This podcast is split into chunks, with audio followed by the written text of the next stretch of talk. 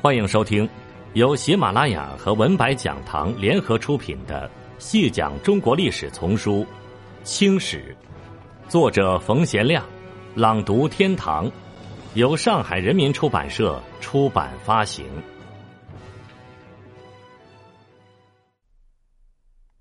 第四十集，在这场政治变化中，溥仪祖父奕轩的功勋。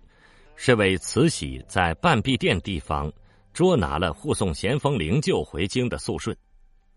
早在咸丰十年（公元一八六零年），十九岁的纯郡王奕轩奉旨与懿贵妃叶赫那拉氏的妹妹结婚，府邸就在宣武门内的太平湖东岸，今中央音乐学院所在地。这是第一座纯王府。奕轩是道光皇帝的庄顺皇贵妃乌雅氏所生的。生于道光十二年，没于光绪十六年。咸丰是他的亲哥哥。除了十岁时因咸丰登基按例获封为郡王外，奕轩没有得到过更大的赏赐。政变后，奕轩的政治命运发生了很大的转变。根据溥仪的回忆，有一天在王府里演《铡美案》这折戏，幼小的六叔载洵看到陈世美被包公铡死时，吓得大哭。奕轩就怒喝道：“太不像话！想我二十一岁时就亲手拿过肃顺，像你这样，将来还能担当起国家大事吗？”咸丰死后半年，即在慈禧的名号出现的那阵子，年仅二十一岁的奕轩不断得到荣耀的头衔，正如黄旗汉军都统、正黄旗领侍卫内大臣、御前大臣、后护大臣，管理善扑营事务。署理奉承院事务，管理正黄旗新旧营房事，管理火枪营事务，管理神机营事务等等。这一切的获得都与妻子的姐姐做了皇太后有关，但主要的原因还是奕轩帮助慈禧扫除了政坛上最大的障碍。同治即位时也就六岁，这样一个小儿根本不懂什么军国大事。一切自然由慈禧为首的老人们裁断。太平天国平定后，鸦片战争也刚结束不久，内忧外患从地方到中央，都需要重新整顿、恢复社会经济、稳定政治形势。许多地方官确实很卖力，为重建社会秩序做了不少工作。在江南的常州府江阴县，那里的政府工作。在当时颇具代表性，以知县为首，掀起了一场思想改造的运动，当然是直接针对太平天国这样的邪教组织的。他们被要求认真学习清代帝王们的圣谕，在讲相约的过程中，结合太平天国之乱的实际，对城乡士绅百姓进行全面彻底的宣传教育。为此，江阴县还成立了相约局。作为这项重要工作的领导组织，相约局成员董江北在同治三年九月写了一篇普济江南难民说的文稿，向县境内的百姓进行宣教。当时正值盛夏，战乱之后满目疮痍，政府十分希望人们有钱出钱，有力出力，重振时局。江南不少地方出现了兴办慈善事业的高潮。当然都是在地方政府的宣传策动之下，或救济贫困，或收养弃婴，或填埋无主尸骸，或发起异种组织等等。这些自然十分有利于社会秩序的稳定，但在中国的北方情况依然不佳。同治三年以后，太平天国在南方失败了，在北方再度兴起捻军运动，由张宗禹、任化邦。太平军旧将赖文光等人为领袖，与清军展开多次战斗。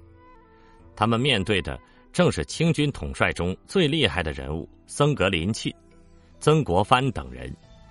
战斗持续到同治七年为止，捻军运动才被真正平定下去。在中国的西南，贵州有苗民起义，在张秀梅等人领导下，维持到同治十一年春天。云南有回民起义。以杜文秀为主要领导，战斗坚持到同治十二年初，西北的陕甘地区也有回民起义，最后也在同治十二年被左宗棠的清军剿灭。战后景象依然凄凉，当时人都承认，在陕西西安府等最肥沃的地方，战后土地开垦不到十分之二三，而死于战乱的人民却有十分之六七。农村社会经济的凋敝之状，自战乱以来十分严重。曾国藩早已指出了这些问题，希望各地官府要重农，关心农民疾苦，防止更多的乡农加入到对抗政府的队伍。曾的建议显然是正确的，但农村的实际情况当然比曾国藩所讲的还要糟糕。除了人祸，天灾一直不断。更加剧了人们生活的贫困和社会的动荡程度，在环境条件最好、社会最为富足的江南地区也是如此。江南最怕水灾，惨况不言而喻，但江南也有大旱灾，同样令人恐慌。当时的嘉兴知府宗元汉在同治十二年七月给上级官府的汇报中这样写道：“乾隆、嘉庆、道光咸丰以来。”除道光初年及二十九年两次大水外，其余乾隆乙巳五十年、己酉五十四年、嘉庆甲戌十九年、乙卯二十四年、咸丰丙辰六年，无不大旱。同治以来六年旱，本年又苦旱。当闰六月二十以前，人心忧惶，荒象积成。他特别强调了同治六年、同治十二年两次他亲历的江南大旱，情况十分严重，有的地方都到龙王庙去求雨了。在同治十二年六月至闰六月，嘉兴府地方有五十天不下雨，他亲自率领民众天天祈祷，偶有小雨降临，但都无济于事。不过，他对于地方社会的控制工作，似乎要有成效的多。因太平天国战乱，江南出现了大量无主荒山荒地，外来求生者大批涌入湖州、嘉兴等地，种山垦地，与当地土著居民经常发生冲突。同治九年（公元一八七零年后），宗元汉主持湖州府政务时，发布了编查彭民保甲的规约，主要包括。一禁客民诚恳田产抗粮抗租，二禁客民赌博盗窃奸拐结盟拜会，三禁客民私藏军火器械窝结匪类，四禁客民欺凌土著强拼山货种种声势。另外还有配套的棚边册门牌腰牌制度，希望能起到强制约束的作用。对管理客民较有成绩的地方基层领导。则颁发花红奖匾以示奖励，同时要求府属七县不分县域疆界，一起合力查办克民问题，实行跨政区的联合巡检及委员差役薪水饭食等项经费，先由乌城归安二县垫给，最后由七县按大小股份摊派。但并不是每一个地方都能做得这么好。江南许多地方因为没有注意农田水利的治理工作，光绪二年到五年之间，连续四年出现灾荒，死亡人数在一千万以上。北方的情况更差，山西省在光绪三年大旱期间，一年之内就有五百万人死于灾荒。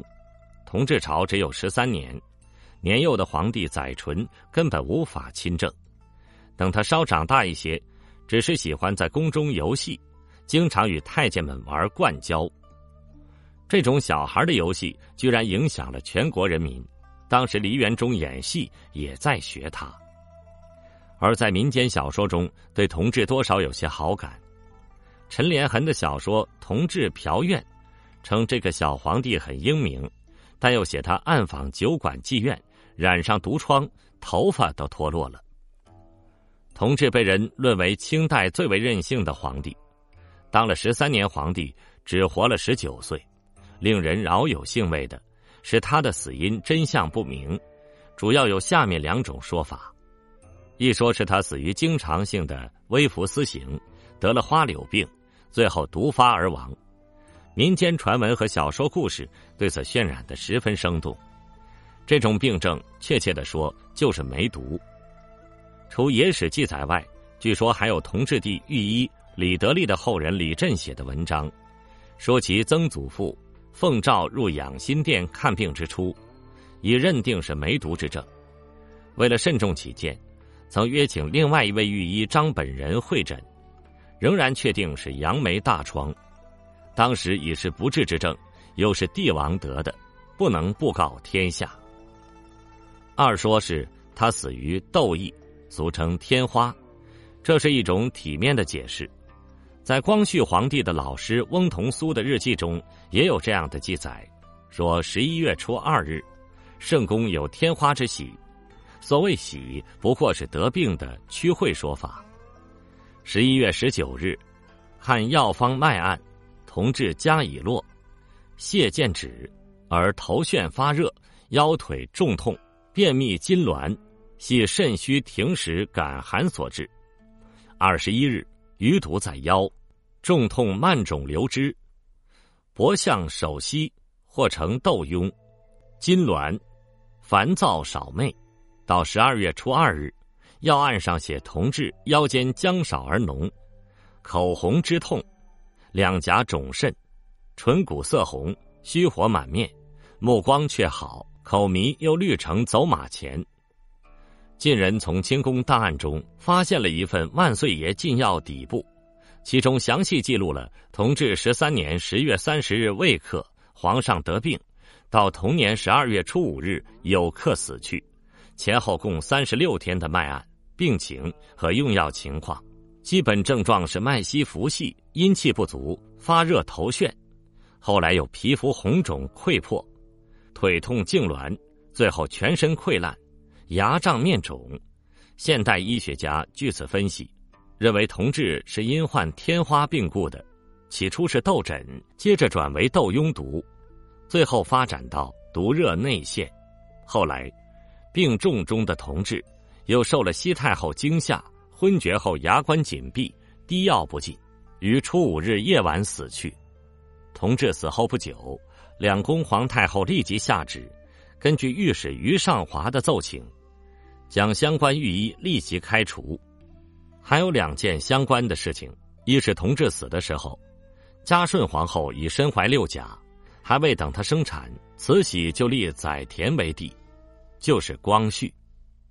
二是据说他死的那天，曾召见过军机大臣李鸿藻，口授遗诏，要传位给载戍。后来遗诏被慈禧所毁，一时死无对证。同治是慈禧的亲生儿子，但两人的不和却是众所周知的。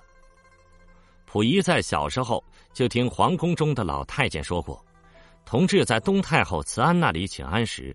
说过不少话，还能谈谈心，但在亲生母亲慈禧那里，经常连一句话都说不出。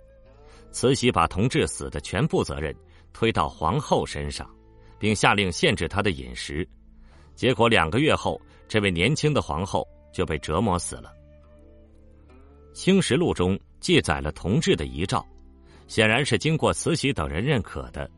遗诏是对同治短暂的一生。及其时代的委婉评论，既道出了清朝的社会形势，也说明了同治致死之由是天花。朕体气素强，本年十一月试出天花，加以调摄，乃尔日以来元气日亏，以致弥留不起，岂非天乎？自亲奉两宫皇太后懿旨。纯亲王奕轩之子载田着承继文宗显皇帝为子，入承大统，为四皇帝，特谕。无论如何，同治并不是一个有作为的帝王，勘乱救国，他没有起到什么大的作用。何况到他死时，还不到古人所说的弱冠，心智发育并未健全。至于平定太平天国。捻军、小刀会等起义的清朝文武官吏，依然无法挽救王朝颓败的命运。民国间有人论同治朝国运中兴，十年之间盗贼化平，其实平定乱民没同治什么事儿。中兴之说更无从谈起。同治十三年，只是清朝另一个动荡不安的时代。听众朋友，这一集就为您播讲到这里，感谢您的收听。